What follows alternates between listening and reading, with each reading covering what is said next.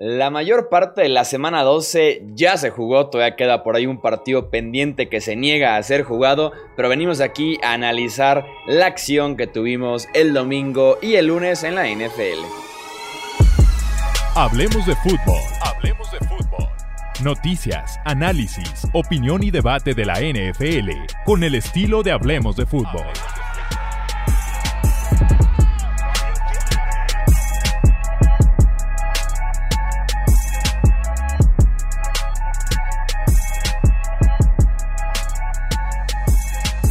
¿Qué tal amigos? ¿Cómo están? Bienvenidos a un episodio más del podcast Hablemos de Fútbol. Yo soy Jesús Sánchez y es un placer que me acompañen para hacer justamente este análisis semanal que hacemos eh, en esta temporada 2020 de la NFL.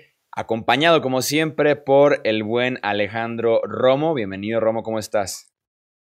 ¿Qué tal, Chuy? Muy bien, muchas gracias. Disfrutando, bueno, más bien terminando de disfrutar un Monday Night Football eh, algo entretenido, eh, con ciertas cosillas por ahí que, bueno, ya después platicaremos, pero en general todo bien. Y también anda por aquí el buen Tony Álvarez. Bienvenido, Tony, ¿cómo estás? ¿Qué tal, Chuy? ¿Qué tal, Alex? Un placer, como siempre, saludarlos. Pues es otra semana que nos, que nos deja muchas emociones, pero también nos resuelve ciertas dudas, nos crea nuevas de otros equipos. Eh, hay muchísimo de que hablar, hay tela de dónde cortar. Y bueno, honestamente, pues todavía no terminamos la semana 12 de la NFL, ¿no? Sí, exactamente. Para dar una actualización eh, rápida al momento de que grabamos este podcast, que es al final del Monday Night Football, el partido entre Steelers y Ravens, que es el que está pendiente de esta semana 12, se planea jugar el miércoles por la tarde. Eh, ya, ya, analizaremos ese partido en la previa de la semana 13 para no dejarlo por ahí volando. Eh, no hay Thursday Night esta próxima semana. Entonces, esa es la información. Cualquier actualización ya saben que la pueden encontrar Twitter, Facebook e Instagram de Hablemos de Fútbol. Vamos pues a analizar los partidos que sí sucedieron en esta semana 12. Los Chiefs vencieron 27 a 24 a los Buccaneers. Kansas City se llenó de yardas, pero estuvo aprovechando oportunidades para matar a Tampa Bay temprano. Patrick Mahomes, 462 yardas, de las cuales 269 fueron para Tyreek Hill. Los dos se combinaron para tres touchdowns y para darle el triunfo Tony a Kansas City sobre Tampa Bay. Sí, estuvo, la verdad es que el show de Mahomes y Hill temprano en el encuentro, y bueno, conforme fue avanzando, eh, fue impresionante, ¿no? Pero al final creo que sí fue lo que creíamos, ¿no? Un, encuentro en el que sabíamos que iba a mover eh, la bola el equipo de Tampa Bay eventualmente, sin embargo, pues hay que ser, hay que ser sinceros, ¿no? Las cosas no, no iban a ser nada fácil porque se iban a meter en un hoyo muy profundo que iba a ser complicado salir. Y así fue exactamente como sucedió. Estoy seguro que usamos esas palabras eh, en el podcast anterior de previo a la semana.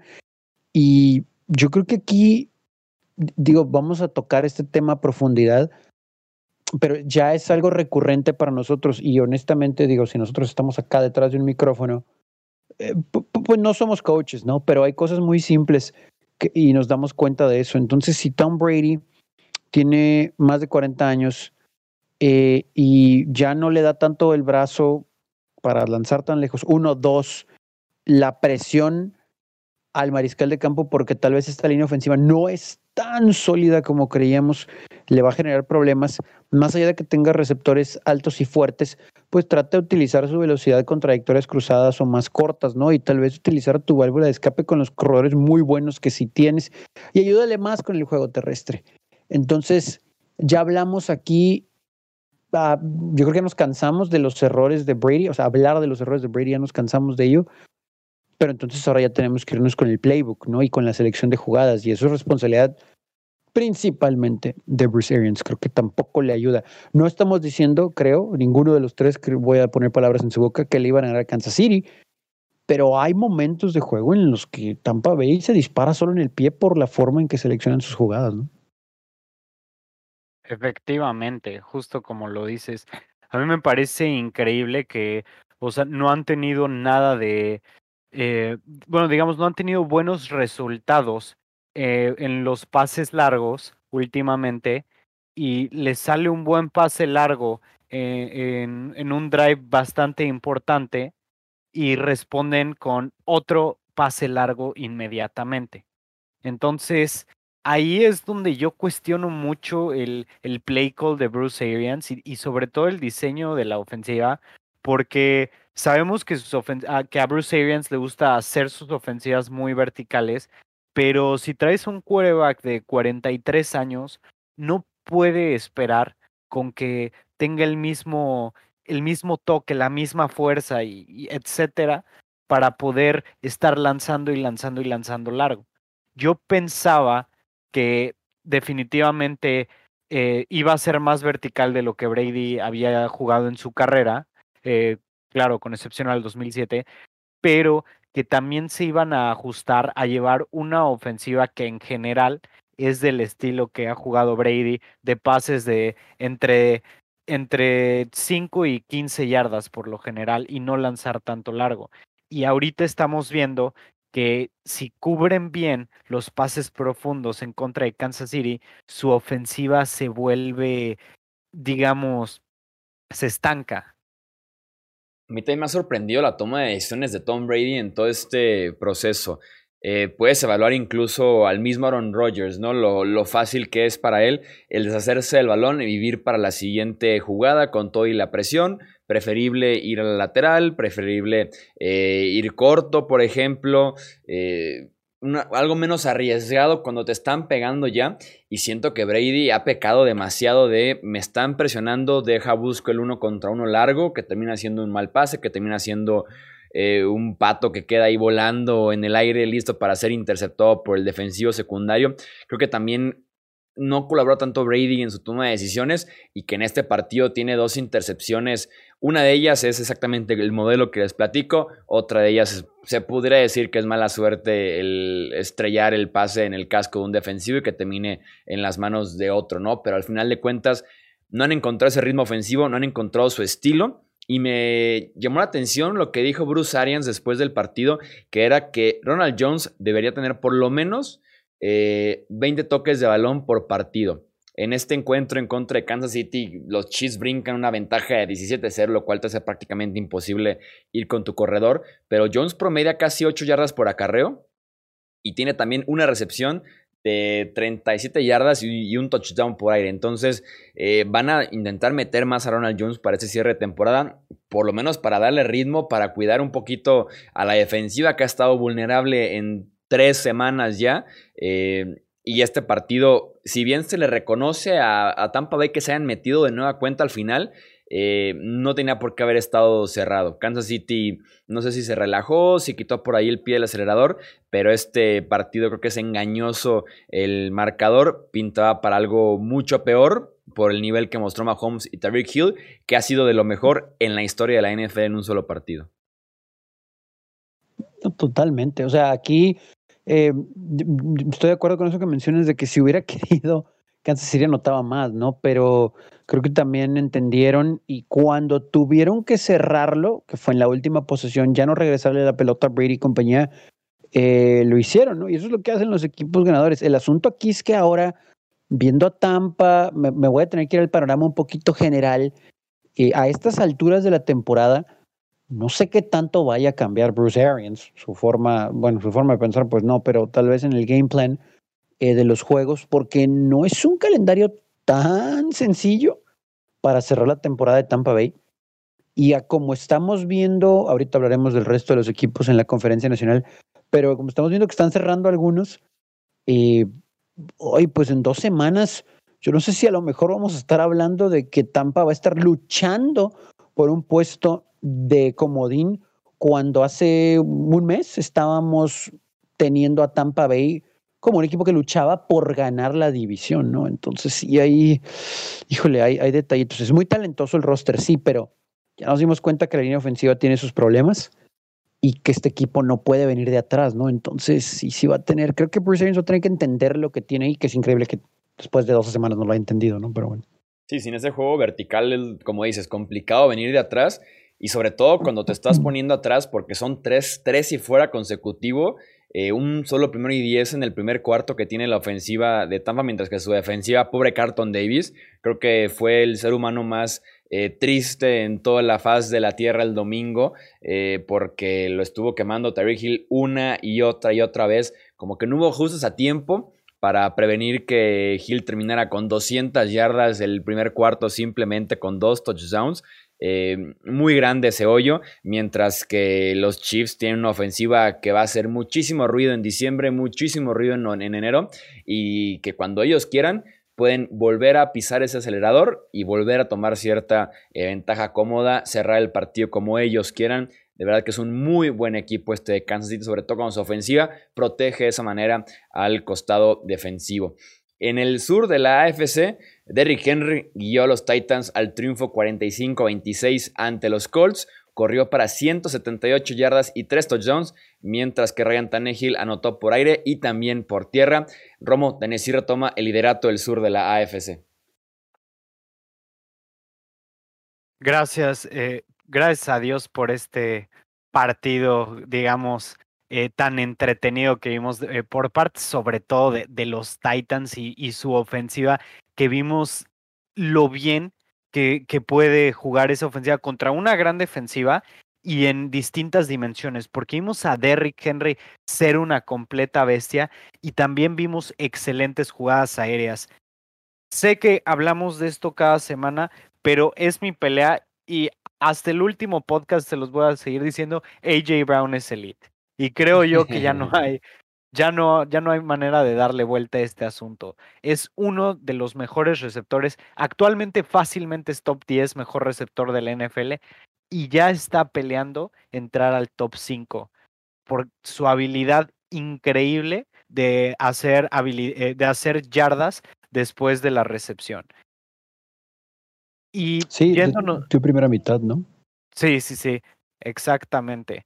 Y yéndonos más al juego en general, eh, los Colts se, vio, eh, se vieron, digamos, bastante vulnerables sin, sin, su defensive tackle por el que pagaron una primera ronda sin eh, Arik Armstrong. No, de Forrest Buckner. perdón, de Forrest Buckner. lo confundí. Es que ambos ambas primeras rondas de, de los Niners eh, y de defensive tackle, pero sí tienes razón, de Forrest Buckner. Eh, sin él se vio muy vulnerable esa defensiva porque realmente no podían cerrar, no podían eh, sellar los huecos que estaba haciendo la línea ofensiva para Derrick Henry. Y eso provocó que, que no pudieran controlar el partido. Qué gran diferencia hubo hace un par de semanas cuando los Titans estaban jugando con DeForest Buckner y podían neutralizar a Derrick Henry, convirtieron a los Titans en un equipo unidimensional y les fue les fue mal a los Titans. Y eso fue lo que le pasó a los Colts este domingo. También terminan con 42 pases de Philip Rivers. No se pueden dar ese lujo eh, que su defensiva los deje mal un domingo y que pongas a Rivers a remontar un partido en el que te recibes 35 puntos en dos cuartos. Va a ser muy difícil esa faceta para Indianapolis. Exactamente, y aquí les va un dato interesante. Derrick Henry ha corrido para 100 o más yardas terrestres, bueno, corrido terrestre, pero en ocho juegos consecutivos de visitante, la segunda racha más larga desde 1970. Wow. Suena como hasta cliché, ¿no? El, decir de visitante hay que correr la bola por la parte de la afición, por la parte de calmar nervios y demás, pero ha sido la fórmula para Tennessee. Así es, exactamente. Y es impresionante que lo esté haciendo. Y lo más, digamos, impactante de todo es que Derrick Henry en diciembre es cuando se vuelve una completa bestia. O sea, o al menos así ha sido los años pasados que a estas alturas, un poquito más adelante, es cuando ya está imparable y se echa sus partidos de 180 yardas por partido.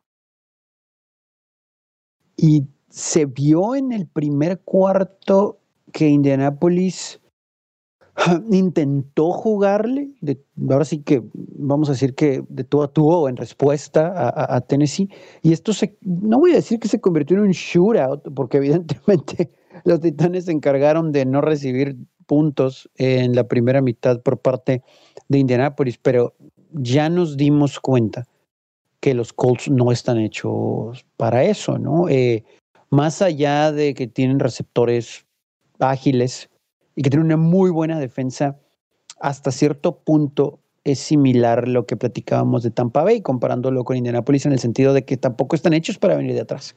Y tristemente para Indianapolis, ellos van a decir que le ganaron a Tennessee un juego, pero nuestro análisis es Tennessee les entregó el primer juego y aquí los hicieron, o sea, pomada, ¿no? Eh, eh, insisto, cuando estaban 14-14, yo estaba sorprendido porque primero no pensé que iba a estar así el encuentro, en un cuarto y medio, pero aparte sí me llamó la atención que de alguna u otra forma respondió Indianapolis cuando se le anotaban. Pero también el resto del camino no es tan sencillo y si en casa contra un equipo hecho así va a ser muy difícil, depende cómo terminen sembrados, pero híjole, ¿a dónde le va a tocar ir? ¿no? Creo que va a ser un buen parámetro cuando se lleguen a enfrentar a los Bills, porque siento que por ahí pudiera ser un cruce, pero pero el resto de la conferencia creo que no está hecho para este equipo de Indianapolis, porque se van a tener que basar en correr la pelota y, como ahorita decías, Chuy, no hacer que Philip Rivers lance la pelota 40, 50 veces,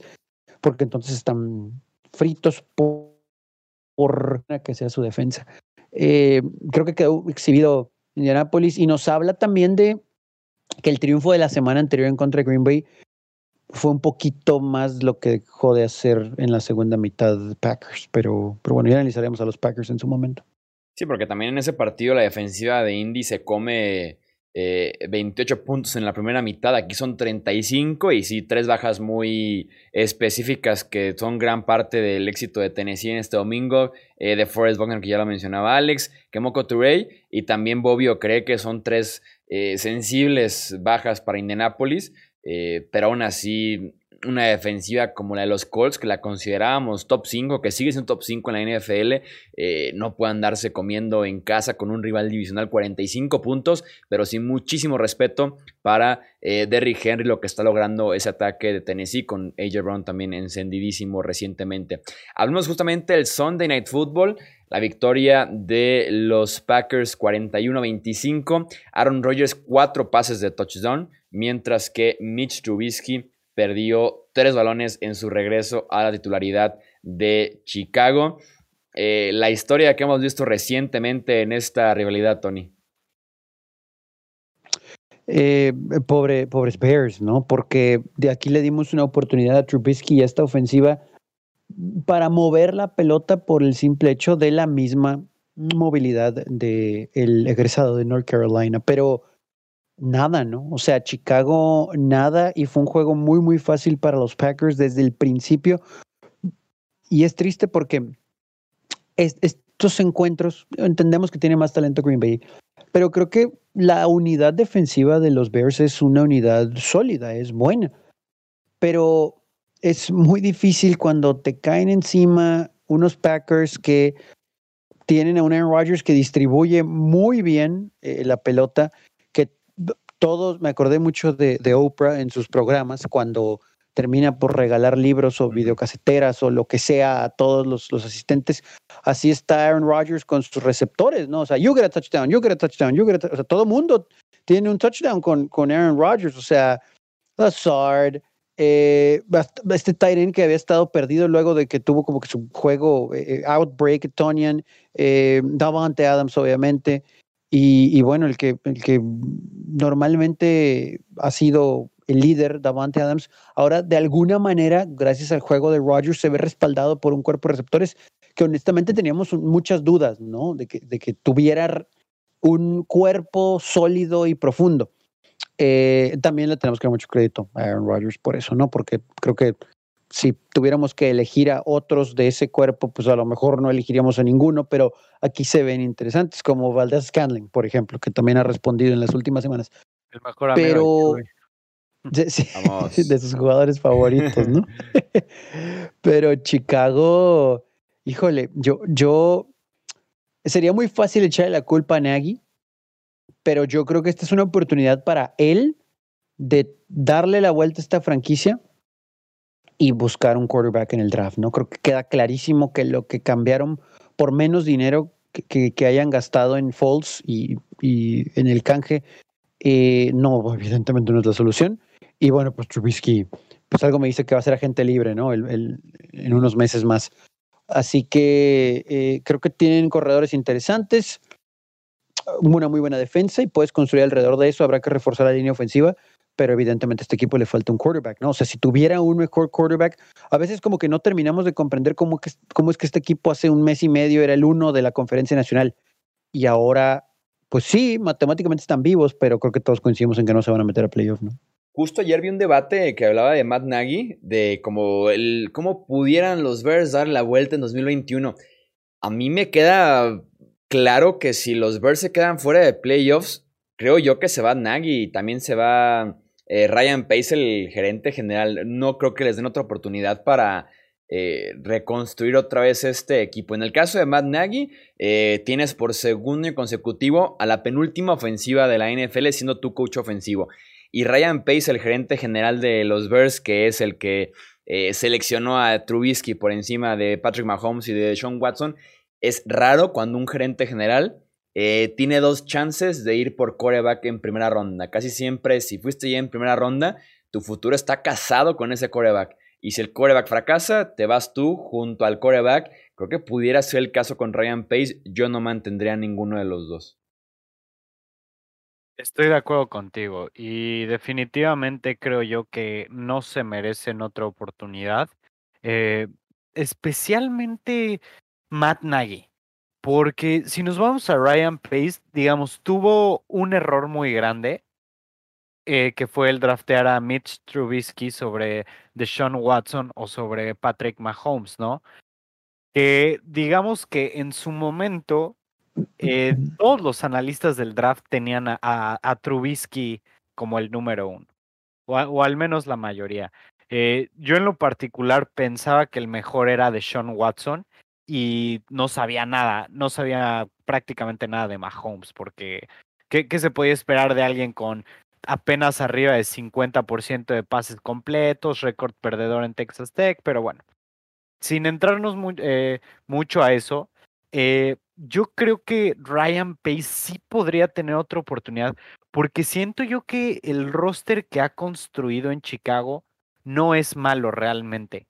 Eh, vimos una defensiva que estuvo muy dominante, que fue muy buena y gracias al desarrollo de varios jugadores y a la adquisición de Khalil Mack, que en su momento a todos nos hacía muchísimo sentido y se nos hacía a buen precio dos primeras rondas por, por Mac, la verdad. Y fuera de eso, ha tenido buenas selecciones, buenas selecciones colegiales.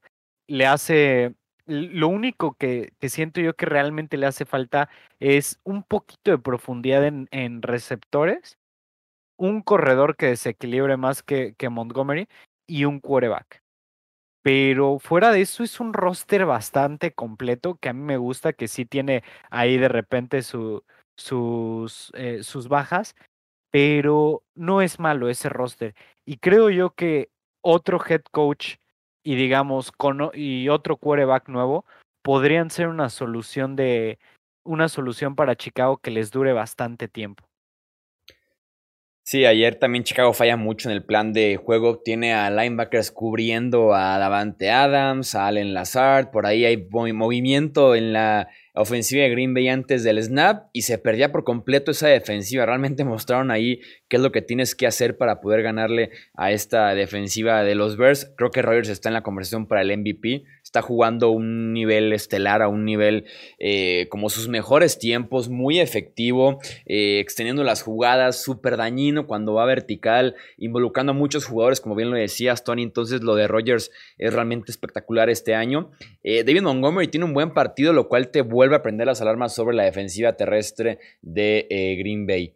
Platiquemos rápidamente el Saints en contra de los Broncos, más que lo que pasó en el partido, que realmente hay poco que analizar, sobre todo del lado de Denver a la ofensiva. Eh, no hemos tenido chance de platicar eh, aquí entre los tres la situación que vivió Denver con sus quarterbacks. Eh, ahora sí que en pocas palabras le pregunto a los dos, Eh, ¿Cómo lo vieron? Eh, ¿La NFL, ustedes creen que actuó bien en permitir el partido o eh, tenían que aplazarlo en tema de competitividad para darle oportunidad a, Denver de poder hacer algo al respecto con sus quarterbacks? empiezo contigo, Romo. Pues mira, la NFL siempre fue muy clara en que no iba a cancelar ni posponer juegos por cuestiones de competitividad y realmente los quarterbacks de Broncos fueron los que tuvieron la culpa de lo que estaba pasando. Eh, resultó que salieron negativos, pero se expusieron, eh, fueron inconscientes en la situación y no hay a nadie más que este, no hay nadie a quien culpar más que a los quarterbacks de Broncos y, y su falta de disciplina. Desde mi punto de vista, la NFL hizo bien, porque no puede, digamos, mover absolutamente todo por cuestiones como, como las que se, como las que se, eh, se vivió con los quarterbacks de Denver. O sea, creo yo que esto también le tiene que enseñar a los equipos a tener un quarterback de emergencia entrenando aparte de los quarterbacks normales.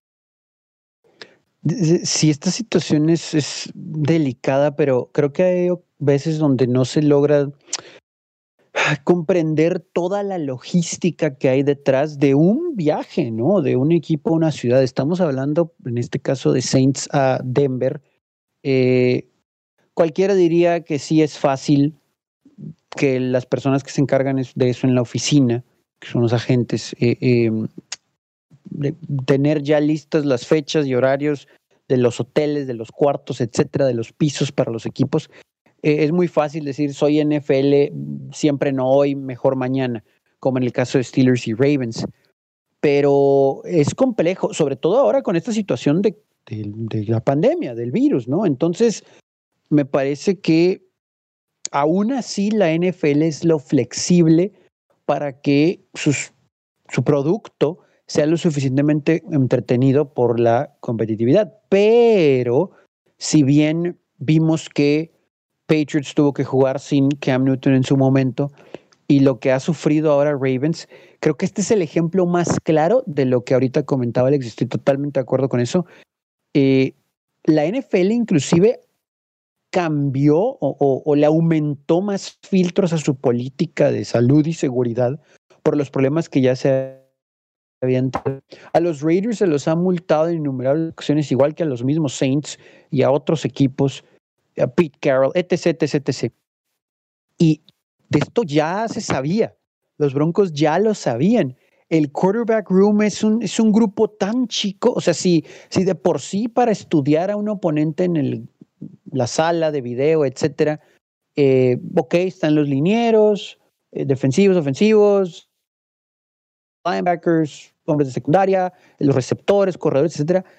El grupo más reducido, quitando equipos especiales por el pateador y, de despeje y de, salida, junto con el holder y el long snapper, el quarterback room es el más chico, ¿no? Entonces es muy obvio que si en este caso Chuy, Alex, su servidor, somos los quarterbacks de un equipo y resulta que a mí se me ocurre andar sin cubrebocas, y yo salgo positivo y ustedes negativo, pero también estaban sin cubrebocas, pues es de todos, ¿no? E ignorancia, y ya nos habían advertido, y de todos modos lo hicimos, pues es culpa nuestra. Entonces creo que la misma NFL está poniendo el ejemplo en esta semana. Ravens tienen estos problemas, es mucho show, vamos a tratar de mantener a todos seguros, inclusive a los Steelers, porque pues obviamente también están en riesgo, y vamos a hacer todo lo posible para que no se cansen los juegos y empujar lo más que se pueda la semana deportiva para que se lleve a cabo. Pero Broncos, tú ya sabías qué onda y, no, no hiciste caso, ¿no? Y es triste porque, por ejemplo, los, los jugadores, voy a poner un ejemplo, Von Miller, los Von Millers del mundo, eh, o del equipo en este caso, tienen que pagar, ¿no? Pagan justos por pecadores, porque si no eras el quarterback o algún quarterback de este equipo, entrabas y con toda la idea de que iba a ser un desastre, ¿no? O sea, que no tenías una oportunidad real. Entonces, eh, creo que la NFL dijo, yo les advertí, no quisieron hacer caso, juegas el, domingo a la una. Creo que no hubiera habido ningún problema si los Broncos hubieran hecho caso de todas las medidas de, a tiempo en tratar de empujarlo al lunes o al martes, o bueno, ahora aparentemente ya tenemos juegos los miércoles también, pero como no hicieron caso, ahora sí que es problema de ellos, ¿no? Sí, desde un principio se sabían los protocolos, se sabían las reglas, el tema del contacto de alto riesgo, que le pusieron este nombre también los que van a la lista de reserva. Eh, yo también opino lo mismo, creo que hizo bien la NFL en mantener el partido, en no hacer excepciones.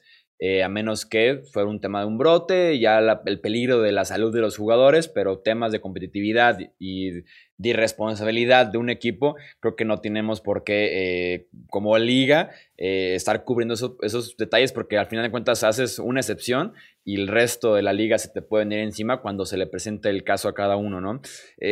sobre el partido, nueve de los primeros diez eh, posesiones fueron despeje, fue solamente un touchdown en este arranque de partido para Nueva Orleans. Tyson Hill eh, no fue que tú digas muchísimo mejor que lo que estaba ofreciendo Denver en la posición de coreback con Kendall Hinton. Sin duda alguna es un partido que quedará en la historia como uno de los peores eh, de la posición de coreback. Hinton se va uno de 9 para 13 yardas, dos intercepciones. Hill 9 de 16, 78 yardas, una intercepción. Eh, en el caso de Hinton no entendí muy bien por qué los Broncos lo pusieron a lanzar intermedio y largo, al principio del partido sobre todo, pero bueno, al final de cuentas no sé qué tan lejos podían llegar, fuera corto, mediano, largo, lo que fuera. Este partido estaba casi perdido en los primeros minutos del partido para eh, los Broncos. Hablemos de un partido que se puso bastante bueno en el oeste de la NFC antes de pasar a la ronda rápida, que es el de San Francisco en contra de eh, Los Ángeles. Eh, los Niners barrieron a los Rams con esta eh, victoria 23 a 20 en Los Ángeles en esta ocasión. Divo Samuel regresó con 133 yardas. Raheem Mostert regresó con un touchdown. ¿Quién más? Richard Sherman regresó con una intercepción, por ejemplo. San Francisco poco a poco va tomando salud, se van recuperando jugadores y ahora se encargaron de, de derrotar a los Rams en esta pelea por los playoffs, Tony. Sí, fue un juego muy entretenido, la verdad. Muy, muy entretenido. Eh, todos dijimos aquí que iba a estar cerrado, que teníamos de favoritos los Rams, pero creo que implícitamente dábamos a entender que no nos iba a sorprender, ¿no? Si San Francisco sacaba este juego.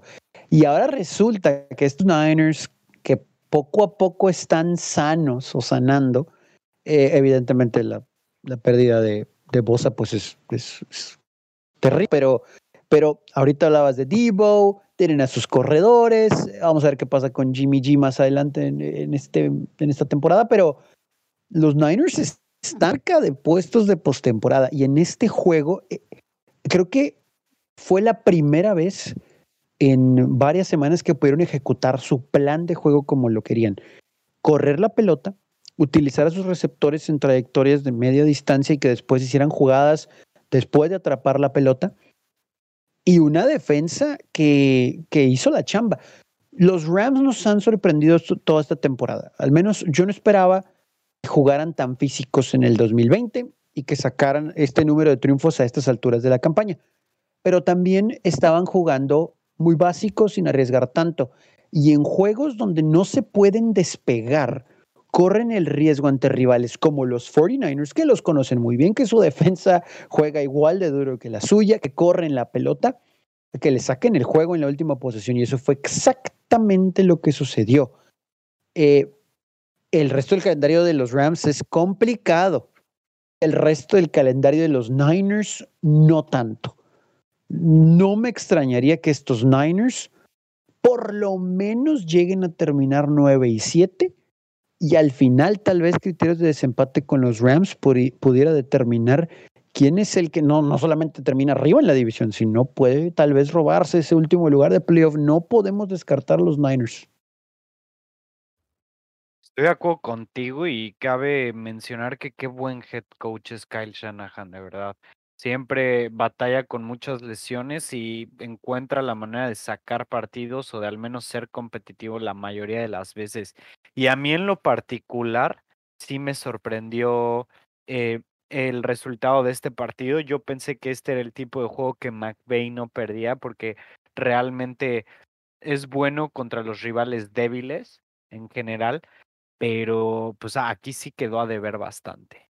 Y buen trabajo de parte de, los Niners. Eh, creo yo que nos quedó a deber eh, bastante Jared Goff y, la ofensiva de los Rams, que se vieron muy conservadores y, y se vieron como que simplemente no podían mover el balón, pero es más crédito a esa defensiva que otra vez se empieza a ver bien y Richard Sherman eh, desde el momento en el que lo, vemos otra vez en el campo, eh, se ve haciendo jugadas, ¿no? Entonces, muy bien por, eh, por los Niners y creo yo que todavía podrían tener esperanzas de un shot en playoffs y esperemos que tanto Kittle como Garoppolo estuvieran listos para eso. Sí, fueron tres entregas de balón de Jared Goff en el partido, con defensivas complejas, le hemos dicho aquí una y otra vez. Eh, la pasa mal, sobre todo Robert Sale, que conoce bien a, Jared Goff. Son dos intercepciones, es un fumble eh, provocado. Y además, eh, realmente quien mete a Los Ángeles a este partido no es nadie a la ofensiva. Se llama Aaron Donald, el que se encarga de, de regresar a los Rams a la contienda e incluso ponerlos arriba en el marcador cerca del final del partido. Este encuentro iba 17 a 6 con una inmensidad de despejes por parte de los Rams, las entregas de balón de Jared Goff y demás. Eh, con ese 17 a 6, Aaron Donald provoca un fumble que es regresado al touchdown y el partido se pone 17 a 13. En la siguiente serie eh, ofensiva de San Francisco, Donald captura a Nick Mullens. Después eh, la defensiva se faja para forzar el 3 y fuera y eh, Los Ángeles hace el touchdown con una carrera largo de Cam Makers porque cuando la ofensiva no va con un chispazo es más que suficiente. Se escapó 61 yardas Cam Makers y los pone 20 a 17 arriba. Entonces fueron esas dos, tres jugadas por parte de Aaron Donald y el chispazo de Cam Makers que los pone a la pelea a Los Ángeles, pero realmente este partido fue dominado casi de inicio a fin por eh, San Francisco. Vamos con la ronda rápida de partidos un comentario rápido para cada uno de los partidos que nos quedan por analizar. Tony, te dejo el Los Ángeles en contra de Buffalo. Eh, si bien no es tan relevante al final del partido porque era un encuentro de diferencia de 10 puntos, quedaban 30 segundos en el reloj, nunca había visto algo tan lamentable de parte de un head coach al final de un encuentro, como lo que pasó con Anthony Lynn en este partido. Llévanos, por favor, en esta secuencia de horrores de parte del head coach de los Chargers.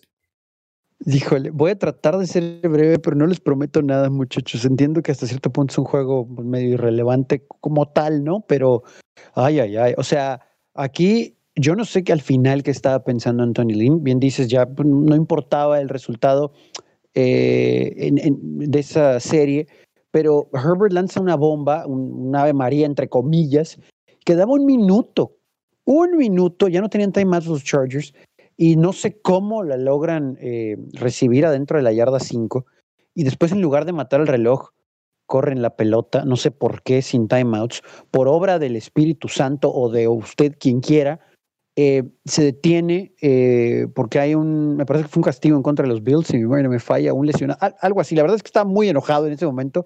No puedo repetir las palabras que estaba diciendo mientras veía eso. Eh, y pues nomás como para echarles a la herida, terrible, después deciden ir con un quarterback sneak y detienen a Justin Herbert. O sea, todavía que la vida le dé una segunda oportunidad, por lo menos trata de hacer un juego. O sea, perdiste un minuto entero en dos jugadas de nada y ni siquiera mataste el reloj, no intentaste por un pase. O sea, en Playbook de Football 101, si vas perdiendo por dos scores, eh, pues es anotar lo más rápido posible para que con un onside kick, a ver, ¿no? Si recuperas y después con una Ave María, ve, chicle y pega. Aquí, como que Anthony Lynn dijo, no, pues de todos modos voy a perder, o sea, no tiene caso que me apure. El principal responsable es el sí, pero creo que también la selección de jugadas de Shane Steichen ha sido muy cuestionable y no sé qué tantas personas lo han volteado a ver a él. Insisto, entiendo que la decisión principal es de Lynn. Eh, dije que iba a ser breve y yo no fui breve, discúlpenme, pero la verdad es que todavía tengo mucho coraje. Y eso nomás por mencionar lo que pasó en el último minuto. Muchísimas cosas mal con los Chargers. Todo va con Anthony Lynn. Y yo siento que así como Alex ha hablado muchas veces de lo bien que hicieron los Rams en unir a Jared Goff con un coach como Sean McVay. Creo que hay que hacer los Chargers ahora con Justin Herbert. Tienen que unirlo con un coach. Eh, pues no voy a entrar en edades, pero creo que joven, con otra idea, algo así, porque este equipo tiene talento, sí, con lesiones, faltan piezas, por supuesto, pero pero creo que ahí están los cimientos para algo más. Y en este 2020, a pesar de que tienes un quarterback novato, da la impresión de que en otras áreas vas para atrás. Y los Bills no me convencieron tampoco, ¿eh? hubo cosas raras ahí, pero bueno, ya me callo porque ya hubiéramos podido analizar como tres juegos con mis palabras. Perdón, perdón. Fue tan lamentable que yo creía que Anthony Lynn se iba. Al final del partido sí, sí creía que un pues sí, fue un oso al final de cuentas lo que pasó con los Chargers. Al final yo pensé que se iba. Eh, la buena nota es que Austin Eckler regresa muy bien. Joey Bosa dominó por completo este partido. Y Buffalo se encargó de retomar este ataque terrestre que de vez en cuando funciona. Y es cuando vemos buenas versiones de esta ofensiva en los que Devin Singletary, Zach Moss y hasta mismo George Allen se pueden combinar para hacer eh, bien las cosas. Ahora contigo, Romo, me gustaría hablar del New England en contra de Arizona. Tuvimos otro mini meltdown por parte de Cliff Kingsbury al final de este partido, que fue al final de cuentas el triunfo 20 a 17 de Nueva Inglaterra en contra de Arizona. ¿Cómo lo viste? Fíjate que a mí no me pareció tan meltdown y te voy a explicar por qué. Yo estoy 100% a favor de decisiones ofensivas eh, agresivas. ¿Sabes?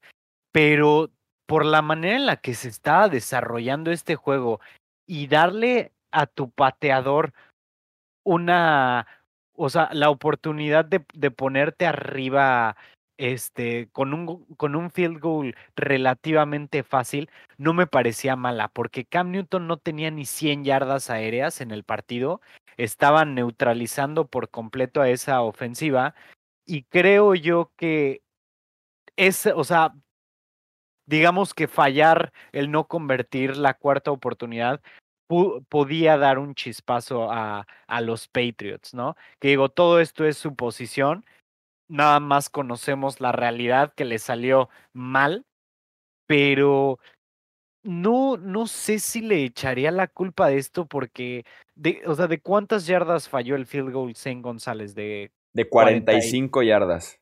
45 yardas. Cualquier pateador de la NFL te debería de hacer eso. Zane González no, es el problema. Es que sí, es el problema, pero ya eso no puede estar, digamos, tanto en las manos de, un head coach, creo. Sí debería, ¿eh, Romo? Sobre todo, ahí toda la estadística con Zane González. Adentro la yarda 40 o con goles de campo de 40 o menos, 6 de 6 este año. De 40 a 49 yardas, 8 de 12, incluyendo un gol de campo en contra de los Dolphins que falló de 49 yardas al final del partido para perder, un gol de campo de 41 yardas que falló en contra de Seattle en overtime que de milagro lo salvó su defensiva unos minutos después y ahora esté en contra de Inglaterra de 45 yardas. Si tienes ese historial tan marcado con tu pateador y estás eh, ya amenazando en la yarda, tenían primero y 10 en la yarda 36 de Nueva Inglaterra y tu pateador no es el mejor en goles de campo de 40 y 49 yardas, sobre todo al final de los partidos, estás en la interperie, en el estadio abierto, no corras tres veces seguidas para poner a tu pateador en un gol de campo largo otra vez como ya has pecado de eso en partidos anteriores. Sea agresivo porque no puedes confiarte en González y eso sí depende 100% de la decisión del head coach y del llamado de jugadas que aquí en este caso es el mismo que el head coach. Estoy de acuerdo con lo que estás diciendo, 100%, pero también tenemos que ver la otra situación, ¿sabes? ¿Qué hubiera pasado si, ok, se ponen muy agresivos y le interceptan a Kyler Murray o le hacen un fumble? Y hubieran dicho, ay, es que cómo es posible que Cliff no jugó a la segura, ya tienes un gol de campo prácticamente asegurado ahí y quieres pasarte a agresivo. O sea, es, era una, digamos, creo yo que era la decisión correcta, como tú lo dices, tal vez no por Zane González, pero digamos que de 32 equipos en la NFL, digamos que 28 han de tener pateadores a los que les puedas confiar ganar un partido con un field goal de 45 yardas, ¿sabes? O sea, no te digo que, que 28 de 32 te lo hacen, pero al menos en 28 de 32 equipos debe de haber la confianza para dejar tu partido eh, en, manos del pateador y después contra una ofensiva muy mala o terrible como lo quieras ver, que, era lo que estaba, como estaba desempeñando New England, hubieran esperado que fácilmente detuvieran. Y realmente hubieran detenido, si no hubiera sido por ese castigo bastante cuestionable, por cierto, que desde mi punto de vista no era castigo en contra de Isaiah Simons. Sí, está muy en la línea. Y Simons sigue con una muy mala temporada de novato. Lleva, eh, fueron dos castigos en este caso en contra de Cam Newton sí, muy, muy dudoso. Y Nueva Inglaterra creo yo que gana de forma circunstancial. Eh, su primer touchdown viene después de un regreso de kickoff que los pone en la 46 del rival. Eh, su segundo touchdown viene después de una intercepción que los pone en la 31 eh, del rival y por ahí también un gol de campo que sacan después de un regreso de despeje en el que inician en la yarda 39 de Arizona. Entonces son dos, tres momentos muy específicos para que Nueva Inglaterra pueda producir puntos porque esta ofensiva con lo estancada que está sí puede batallar bastante. Los Vikings vinieron de atrás para derrotar 28-27 a los Panthers. Perdían por 11 puntos en el último cuarto y Kirk Cousins lanzó tres pases de touchdown para sacar adelante este triunfo de los Vikings, Tony. Sí, yo creo que aquí los Vikings, eh, así como lo mencionaba con los 49ers, están tratando de comprarse tiempo. Creo que esa derrota con los Cowboys sí les puede pesar, pero esa última serie ofensiva que en menos de un minuto lograron anotar para ganar. Creo que sí mandó un mensaje. Entiendo que la, la, secundaria de Carolina no es muy buena, pero los Panthers no nomás le hicieron juego, o sea, se pusieron en una posición para ganar el encuentro y al final, sin Adam Thielen, lograron con el novato Justin Jefferson, que cada vez se ve mucho mejor y creo que ha sido una excelente manera de suplir a Stephon Dix para ahora y para el futuro. Eh, y bueno, ya sabemos lo que te puedo ofrecer de Alvin Cook. Es, es, una muy buena respuesta. Entiendo que todavía están debajo de 500, pero si un equipo tiene un calendario fácil el resto del camino, señores y señores, son los vikingos de Minnesota. Entonces, creo que sí la forma en que ganan da un buen sabor de boca. Insisto, esa derrota con Dallas duele, pero eh, van encaminándose y están igual ahí que San Francisco, a nada de meterse en puestos de playoff. No sé qué tanto ruido pueden hacer dentro, pero al menos están creo, ya terminando de encontrar su forma en este año, porque como empezaron la temporada, era evidente que les hacían falta sus piezas defensivas y han ajustado muy bien en las últimas semanas. Un momento clave de este partido fue cuando quedaban dos minutos con 10 segundos. Eh, despejan los Panthers y Chad Beebe, eh, que era el regresador de los Vikings, se le cae el despeje, le termina dando la posición a Carolina en la yarda 9 de Minnesota, dentro de la yarda 10 del rival, con el marcador en ese momento 24 a 21. Dos minutos por jugar, ventaja de tres. O sea, touchdown. Avanzabas nueve yardas y el partido estaba en la bolsa de los Panthers. La defensiva, no sé cómo los detiene en la yarda 3. Eh, Rule se va a la segura por los eh, puntos, pone el partido 27 a 21 y es cuando viene la serie ofensiva ganadora de los Vikings, 7 jugadas, 75 yardas y el touchdown, porque la vida y el deporte da revanchas, del buen Chad Beebe. Chad Beebe se encargó de la recepción de touchdown que le da el triunfo a los Vikings y otra vez tenemos a Joey Sly hablando justamente de pateadores que fallan al final de los partidos. En algún punto se le va a hacer a Joey Sly anotar un gol de campo de más de 50 yardas que pueda poner al frente a los Panthers porque lleva ya eh, varios fallos consecutivos y que por ahí le ha costado partidos a eh, los Panthers. Romo, platicamos del Jaguars en contra de los Browns. Apretado triunfo de Cleveland 27 a 25 detrás de un muy buen partido de Nick Chop y que además Cleveland rompe la racha de 12 temporadas consecutivas con récord perdedor. No me querías poner un partido menos interesante. no, no es cierto. Vamos. Pues mira, vimos al, hay algo que me, que me gusta de los Jaguars y en, especialmente de Doug Marrone es que a pesar de que el equipo esté en un completo meltdown, o sea, que, el equipo no tenga nada ese roster, juegan cada partido intenso. O sea, siguen dando el 100% por Doug Maron. Y eso me gusta. Yo creo que eso habla muy bien de él. Eh, su récord no habla muy bien de él, obviamente, pero la manera en la que su equipo se compromete con, con él es, es bastante notable creo yo que este partido los Browns lo debieron ganar mucho más cómodo. Por ahí vimos a, a este Baker Mayfield hacer uno de los pases más feos que he visto en mi vida. Tenía abierto por completo a un receptor en medio de la zona de anotación. Yo creo que no tenía nadie cerca en, un, en una circunferencia de 10 yardas. Eh, bueno, no, de 5 yardas hacia cada lado no tenía a nadie y Baker Mayfield se encargó de lanzar un pase malo.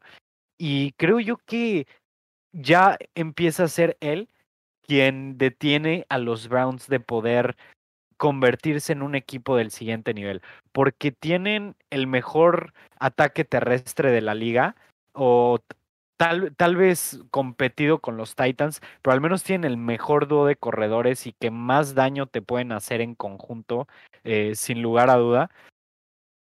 Y Mayfield simplemente no, no está haciendo la chamba de la manera correcta falla en situaciones clave, le cuesta mover e, el balón cuando no está siendo eh, acarreado por sus corredores.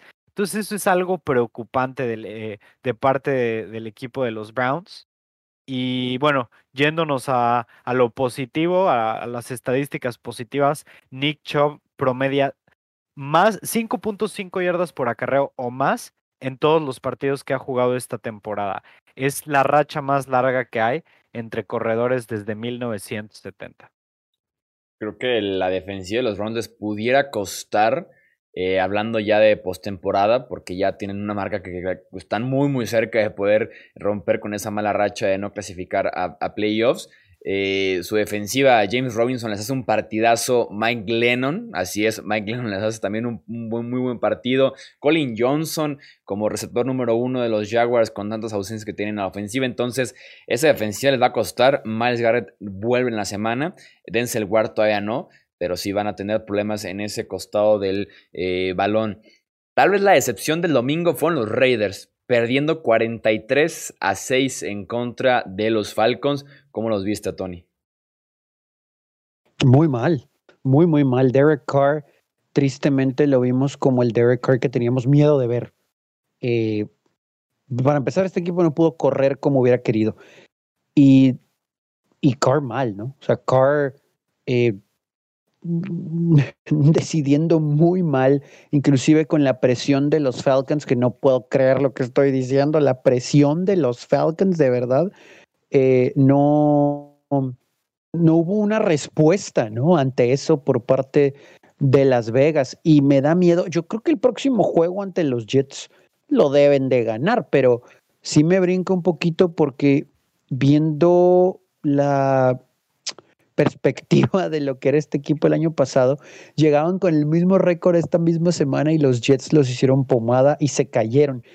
Eh, sobre todo en lo emocional, porque había juegos donde podían haberlos ganado, pero al final no sacaron el triunfo y acá creo que están beneficiados de que le tocan este mal equipo de los Jets, ¿no? Les toca enfrentarlos la próxima semana porque eso les va a ayudar a no volver a caer ese bache. Este equipo me parece que es un equipo de playoff, creo que lo han demostrado, creo que van por buen camino, sí les falta un pasito todavía para estar compitiendo por algo, pero van por buen camino. El asunto es que no pudieron establecer ese juego terrestre eh, y cuando Carr tuvo que moverse en la bolsa y buscar un receptor, las cosas no salieron bien y de repente ya estabas abajo en el marcador por doble dígito rumbo a la mitad del, del tiempo en halftime y, y, ya no tuviste respuesta, ¿no? Y, no puedo creer, insisto, pero te despegaste de tu game plan y de lo que es tu juego. Aquí lo hemos dicho mil veces, si puede correr la pelota Las Vegas y simplificarle las responsabilidades a Carr, este equipo va a ganar juegos. Fue todo lo contrario, lo que sorprende es que fue en contra de Atlanta.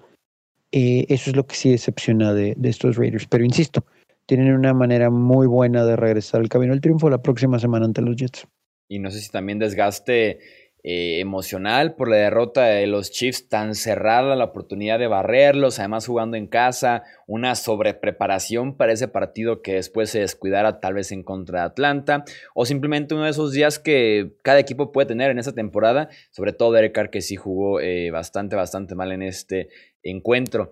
Eh, los Giants vencieron 19 a 17 a los Bengals. La nota es que Daniel Jones salió del partido por una lesión en el tendón de la corva que se cree pudiera ser de relevancia, por lo menos para perderse el próximo partido, Romo. Pues un partido eh, poco interesante realmente porque vimos a, un equipo de los Giants que realmente no tienen mucho de parte de la ofensiva. Su mejor jugador lleva la mayor parte de la temporada lesionado en Saquon Barkley. Y esta vez vimos por primera vez eh, la versión de los Bengals sin Joe Burrow, que es completamente distinta, eh, que digamos ya no es tan atractiva. Y aún así digamos que, que, dieron un buen partido entre lo que cabe. Realmente la ofensiva hizo 10 puntos y ya porque tuvieron un, una anotación de un regreso de patada muy bueno, por cierto. Y la ofensiva definitivamente no, no es ni cerca de lo, de lo que es con Burrow. Eh, Brandon Allen lanzó 29 pases y solo tuvo 136 yardas en ellos. Este Allen, que ya lo habíamos visto previamente en la NFL, pero con el, con el equipo de los Broncos la temporada pasada, pero no dio el estirón y al parecer tampoco puede dar el estirón cubriendo a Joe Burrow. Claro que también, si, si hablamos de los Giants, han sido un equipo que se han consolidado eh, mucho mejor como, como una defensiva, digamos, sólida. Entonces tampoco era eh, su partido ideal para, para iniciar su carrera de, pues, de titular reemplazando eh, a Burrow temporalmente.